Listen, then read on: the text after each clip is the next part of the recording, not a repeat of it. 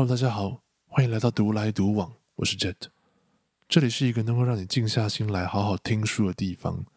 希望你也能够跟我一样，在这个频道享受到书带给我们的美好。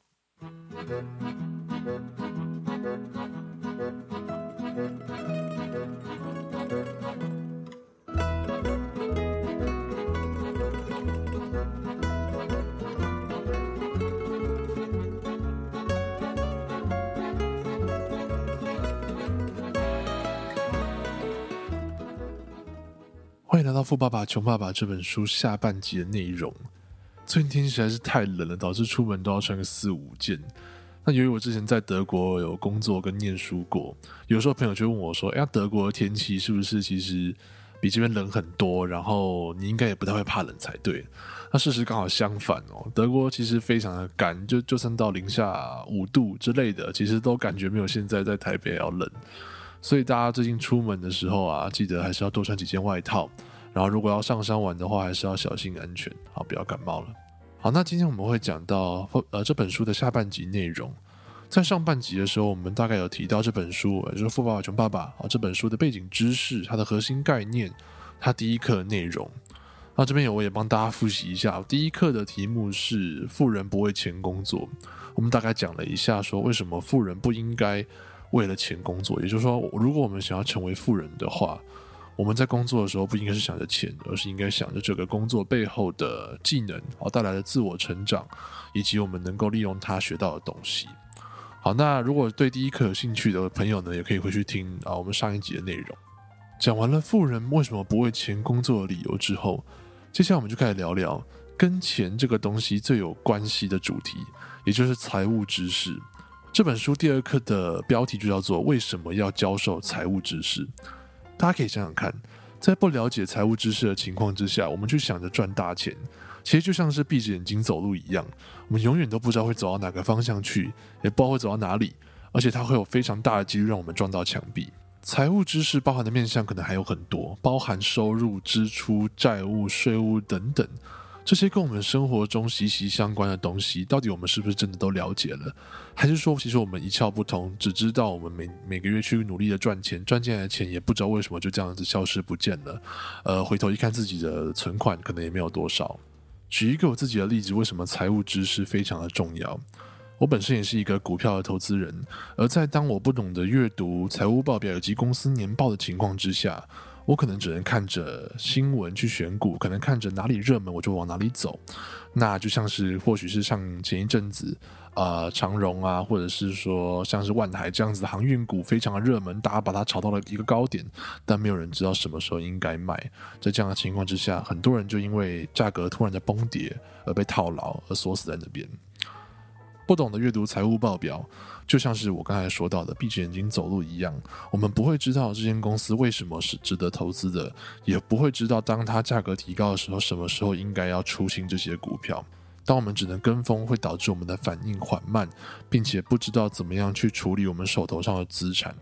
而财务知识，它就像是能够让投资者去进行有根据的投资。我们清楚这这间公司为什么值得投资，或许是因为它的现金流，或许是因为它的毛利率非常的高，或许是因为它的资产，它的流动资产比流动负债高了非常的多，让我们能够相信它的财务基础跟实力。具备财务知识的投资才是稳健并且有根据的，而这些财务知识也帮助我建立了良好而且稳健的投资组合以及资产配置。一直持续到了现在。这本书第二课的一开始就有提到，对于有钱人来说，他们在意的并不是赚了多少钱，而是在意你留住了多少钱。这句话其实并没有他听起来这么简单。很多人可能觉得说，今天我只要赚了很多的钱，就算我略微提高了我的消费水平，我还是能够存下相对来说非常多的一个资产，然后让我保持一个长时间富有的状态。但事实是在现实生活中，很多像是中了乐透变成了暴发户，又或者说是像是拳王 Mike Tyson 赚了好几亿美金的资产，却因为大幅的挥霍，最后导致自己负债累累。其实这本书也有讲到一个例子，像是一个篮球员拥有上百万美元，却宣称他的朋友、他的律师、他的会计师在几年之内拿走了他所有的钱，导致他在最后变成二十九岁的时候沦落到洗车场里面洗车。这些例子往往听起来可能很极端。但是也告诉我们财务知识的重要性，跟留住多少钱才会是我们应该要注意的地方。接下来我们就进入到第二课内容：为什么要教授财务知识？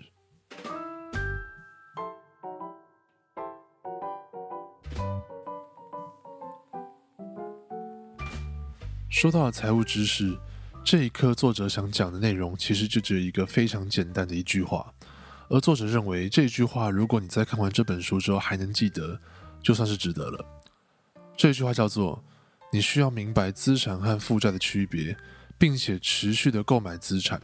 再说一次，你需要明白资产和负债的区别，并且持续的购买资产。哦，这句话很重要，所以说两遍啊，三遍可能太多了。什么意思？作者认为这是致富的一号规则，也是唯一的一条规则。区别富人跟穷人跟中产阶级的差别，就在这个概念上面。富人是持续的购得资产，穷人是持续的购得负债，而中产阶级则是持续的购得债务，却以为那就是资产。这个时候你可能会认为，那到底资产跟负债是什么意思？哪些东西是资产，哪些东西是负债呢？它的概念其实非常非常的简单。定义只有一个，资产是会把钱放到你口袋的东西，而负债是会把钱从你口袋拿走的东西。举例来说，像是平常我们日常生活中所有的消费，像是 iPhone、我们的笔电、我的包包、美食、车贷等等，每个月会把钱从我们口袋拿走的东西，它都是负债。反过来说，会把钱放进我们口袋的东西，像是股票、债券、基金以及其他类型的投资，我们都可以把它叫做是资产。这边我故意避而不谈了一个很有趣的东西，是我跟很多很多朋友讨论过的话题，就是房地产到底算不算资产？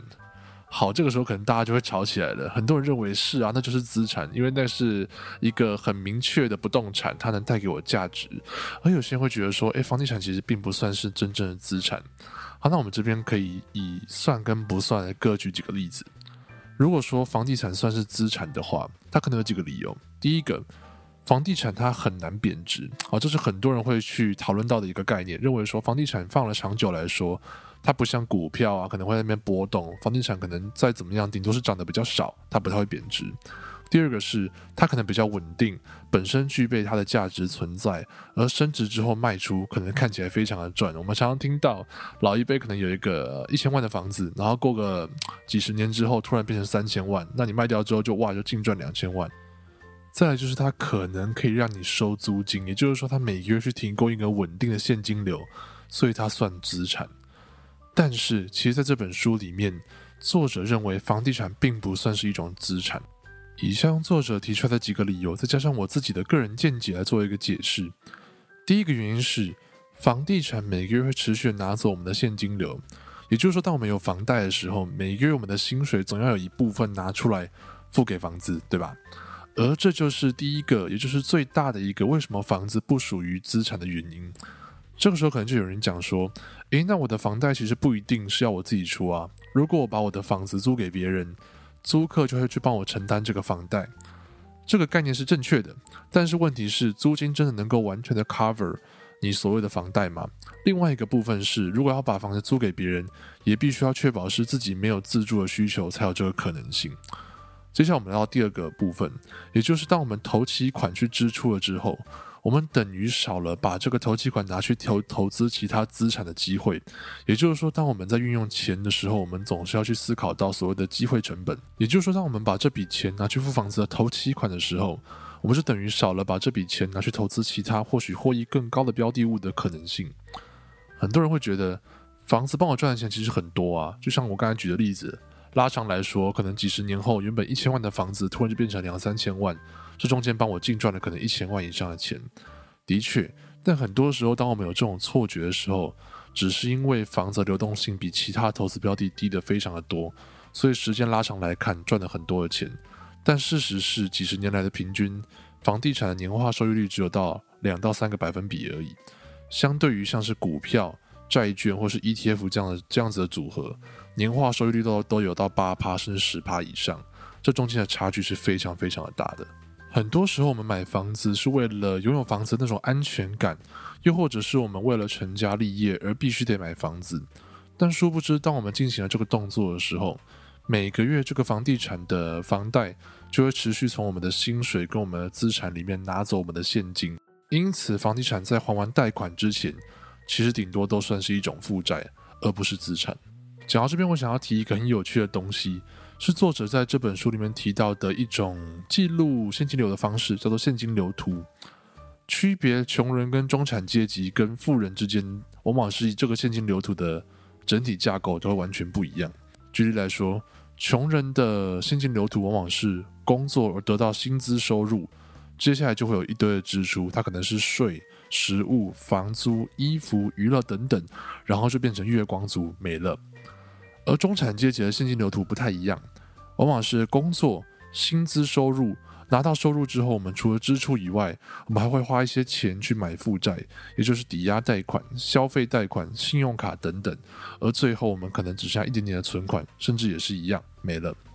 而富人的现金流图则完全不同，富人一样也会去工作，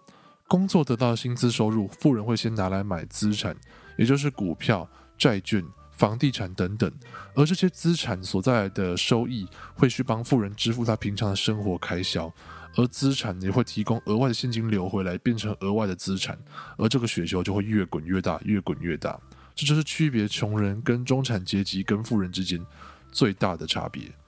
有趣的事情是，作者认为更多的钱只会放大现金流图的效益，而不会改变它的流向跟结构。也就是说，更多的钱会让穷人拥有更多的支出，支出完之后一样会变成什么都没有。而更多的钱一样会让中产阶级有更多的支出，支出完，中产阶级还会花更多的钱去买负债，而最后一样也是什么都没了。讲到这边，大家有没有发现一件很恐怖的事情？也就是这跟我们平常的生活好像非常的相似。举个例子来说，像最近可能是尾牙，尾牙里面我们会有奖金，会有年终奖金等等。当我们获得了这些额外的金钱的时候，往往想的都只是我要去好好享受一番。我要去吃米其林的食物，我要去买车子，我要去买一些 iPhone，或者是我要买新的东西给我女朋友等等。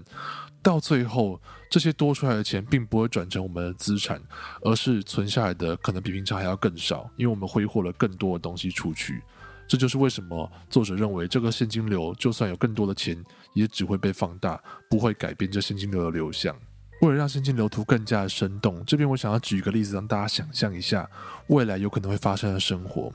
可能有些听众已经经历过一部分这样子的生活，而可能有些听众还没有经历。没关系，我们就一起来想象一下。假设你跟你的先生或太太是刚成家的一对夫妻，你们两个人收入都蛮不错的，都做了不错的工作，在台北市租了一些蛮不错的房子，每个月可能要花个两万多块来付这个房子的租金。付这租金一段时间之后，夫妻俩可能都觉得说：“哇，一直花这个租金去租房子，好辛苦哦，不想一辈子都住在这种租来的房子里面。”因此，想要去共同存钱买一栋梦想中的房子。在这样的情形之下呢，夫妻俩会更加努力赚钱，可能每天工作到九点、十点才能回到家。那一段时间之后，最理想的情况是，真的有被老板看到你们的努力，然后因此增加了收入。但增加收入之后，第一件事情其实是。税收会跟着提升，也就是所得税、劳健保等等这样子的税收会因为收入的增加而得到提高。最理想的情况是，夫妻俩并没有因为税收的增加受到太大的影响，存了几年的钱之后，真的能够去付起了这个头期款，买到一间可能自己很满意的房子。但问题来了，当买了房子之后，第一件事情是房屋税会跟着过来，再就是每个月我们必须要花的房贷也会渐渐的开始变成一种无形之中的压力。买了房子也不能说直接搬进去嘛，我们买房子也必须要去买家具、买家电、装潢等等，这些动作都会持续的从我们口袋里面拿走现金流。另外一个部分是，当你准备要拥有孩子的时候，你可能必须要去买车，而这个时候，不管是车贷、房贷、房屋税等等各式各样的东西，都在我们的债务栏里面填满了各式各样的隐形压力。接下来是最恐怖的部分，也就是当孩子出生的时候，各种的奶粉钱、各种开销会接踵不断而来，孩子就慢慢的长大，他可能需要去补习，因此费用就会越来越多，越来越多。当这个压力越来越大的时候，我们有可能会收到来自银行的一通电话，告诉我们说可以帮我们把这个或许十年内必须要还清的债务延长到三十年。在这样的情况之下，我们每个月需要花的现金流就少非常的多，压力也就减轻了。就听起来蛮不错，对不对？但其实总体来说，我们还的钱并没有因此减少，反而会因为延长了这个偿还时间，利利率会提高。而总体来说，只是让我们一辈子都在服侍这个债务而已。很多人会选择去延长这个债务的期限到或许二十年、三十年，去降低自己每个月的压力，因此松了一口气，每个月过得轻松多了。当我们释放了这股压力之后，可能会因为人的补偿心态，让我们想要花更多的钱去买吃的、去买车子，甚至出去旅游。到最后呢，我们只会有更多更多的负债，而陷入这个无限的循环里面。听到这边，不知道大家有没有觉得有一种很强烈的即视感，而且还蛮恐怖的。我自己是觉得说，很多时候这听起来好像只是一个虚构的故事，但是它是真正发生在我们身边的每一个人身上的。当我们不知不觉不去思考财务知识，不去思考要怎么样去规划我们的资产跟负债的时候，往往就会陷入这样子一个恐怖的循环。而这一刻要讲的概念，其实就只是让我们持续的去累积资产。为什么资产这么重要呢？资产往往可以带给我们一个固定且被动的现金流。当这个现金流达到一定的水准，我们就并不再需要去仰赖我们的薪资来过生活。即便辞职或遇到像是金融海啸，或者说是一些意外的情况，这些被动的现金流也能够去持续的支付我们的生活。越多正向的现金流，我们的资产累积的就越快，而资产累积的越快，我们的现金流也就会更加去提高，形成一个非常优良的健康的循环。因此，越早开始去收集这些能够带给我们正向现金流的资产，我们到了中年甚至是退休的时候的生活就会更加轻松，更加的好过。那怎么样去累积这些资产呢？我们要怎么样有钱去做这件事情呢？其实，我们就来到我们的第三课，就是关注自己的事业。大部分人听到关注自己的事业，可能都会觉得说：“诶，我其实非常关注自己的事业啊。”每天早上起床之后，我刷牙、洗脸，开车到公司。接下来我做的每一件事情都认真负责。老板交代我做的事情，我绝对不马虎。甚至是说，诶，很多时候有时候我事情做不完，我还会主动留下来加班等等的。所以我非常关注自己的事业啊，这有什么问题吗？哦，但是其实啊，大多数人以为的事业，都充其量只是一个职业而已，而不是事业。